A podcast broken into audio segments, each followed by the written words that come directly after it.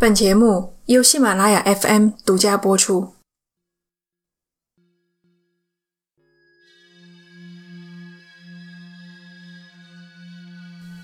一九八三年二月二十四日，美国宾夕法尼亚州的斯特劳兹堡区，一个名叫唐尼·戴科的年轻人，向正在服刑的监狱请了三天假，回家参加外祖父的葬礼。对他的归来，家人没有太大的反应。母亲向他下了通告，今晚不准在家过夜。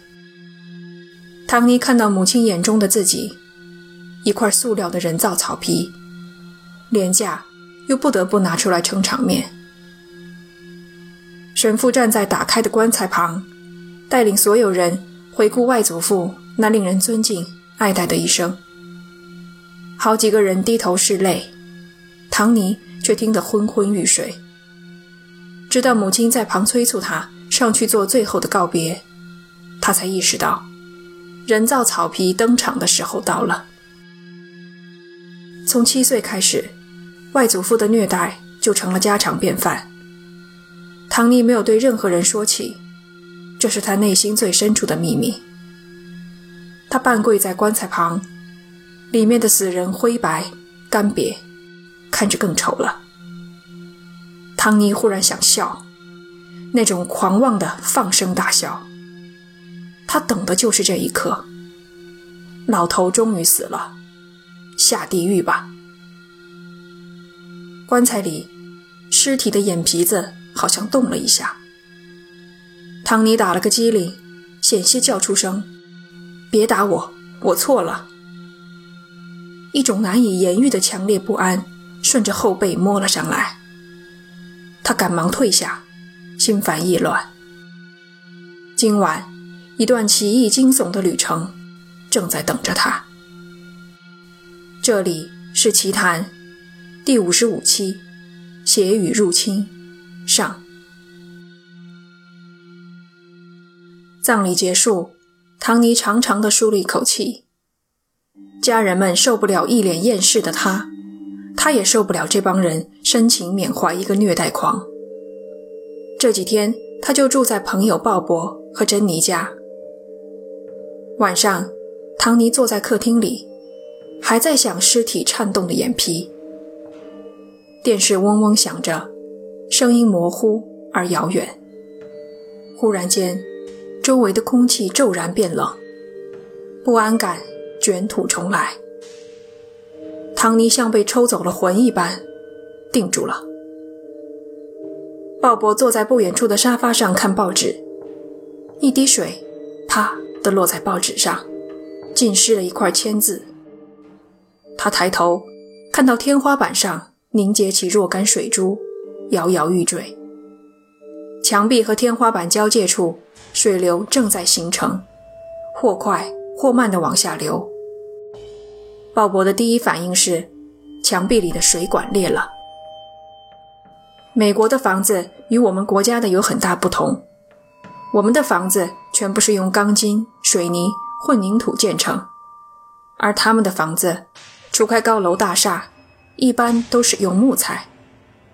水管一旦开裂，就会在短时间内浸透墙壁、地板，对房屋造成很大的破坏，维修费用高昂。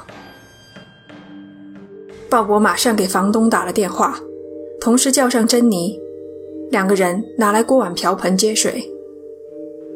房东赶来的时候，各种盛水的容器摆了一地，天花板落下的水滴已经密集到四处可听见噼里啪啦的声音。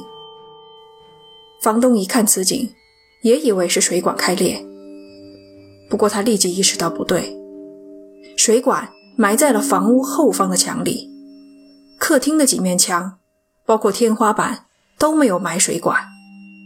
这些水是从哪里来的？他随即想到，有可能是水汽凝结。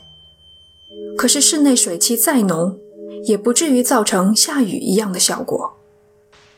会不会是屋顶的冰雪融化了，水从屋顶渗进来，穿过阁楼滴入客厅？可是看过其他几间房。包括阁楼，都一切正常，只有客厅在滴水。房东也不知道是哪儿的水管出了问题，不过他想，至少可以通过流向找到水的来源。观察片刻，他发现，不光天花板和墙壁，就连地板上都在凝结水珠。水从四面八方而来，可以在任何一个地方出现，根本没办法通过流向判断水源。实在束手无策的房东叫来妻子帮忙，至少把能搬走的东西搬走，尽量减少损失。同时，又给警察打去了电话。整个过程，唐尼一言不发，让他坐就坐，拖他起来就起来，给他一口锅就抱在怀里，眼神空洞，呆若木鸡。先来的警察 A 看了屋里的情况，也不知如何处理，只好给搭档 B 打了电话。警察 B 到达后，A 正在屋外等他，大冬天的也不进去。B 清楚地记得两人之间的对话，A 让他进屋，B 反复说：“你得告诉我里面的情况，我才进去。”A 只管让他进去，不停地说：“相信我。”相信我。B 无奈，只得打开大门进屋。走了没两步，便停下来，丧失了用语言表达心情的能力。客厅白茫茫一片，细密的水雾充满整个空间，四处都传来噼噼啪啪水滴落地的声音。睫毛不一会儿便挂满水珠，沉重的令人睁不开眼。有人迎上来，走到了跟前儿，才看清楚是房东和鲍勃。二人的肩膀都湿透了。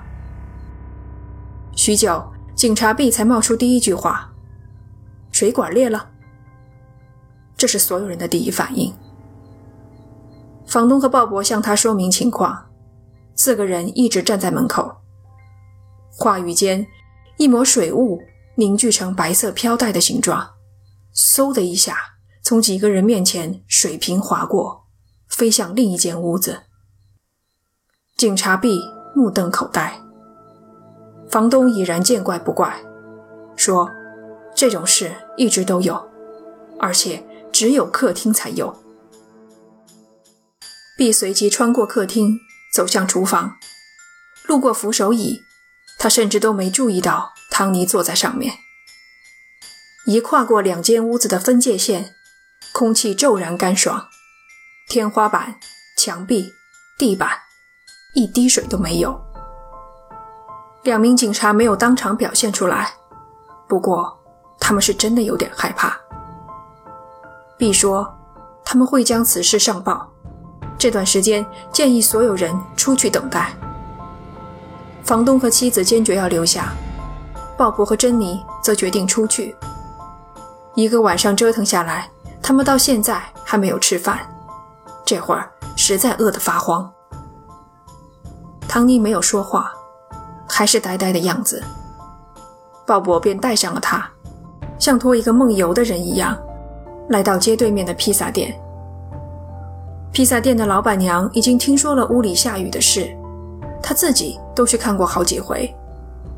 得知房东叫来了警察，老板娘大呼。警察能有什么用？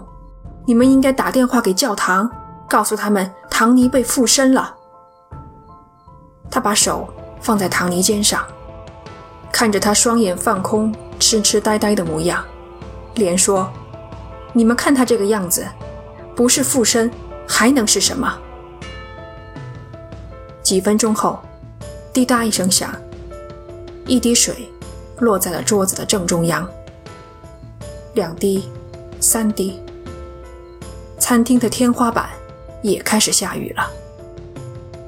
老板娘对震惊的说不出话的鲍勃和珍妮说：“你们身上有十字架吗？”两人相继否认。老板娘想起收银机里面有一把，便将其取了过来，对他们说：“你们好好看着。”他把十字架挂在唐尼脖子上。直接贴着皮肤。这么长时间，唐尼第一次有了动作，发出了声音。他大叫一声：“好烫！”从椅子上跳起来，脱下十字架，像扔一块火炭似的丢了出去。老板娘激动地对鲍勃说：“看见没有？这就是证据。”鲍勃明显有点难以接受，他嘟囔了一句：“我回去告诉警察。”便起身离开。珍妮拉着唐尼跟在后面，老板娘追出来，高喊：“去告诉教会，唐尼被附身了！”老板娘的声音在耳朵里进了出，出了进，从唐尼混沌的脑海中捞出一线意识。他说：“我被附身了，这事儿和我有关系吗？”胸口方才挂十字架的地方。还残留有烫伤的记忆。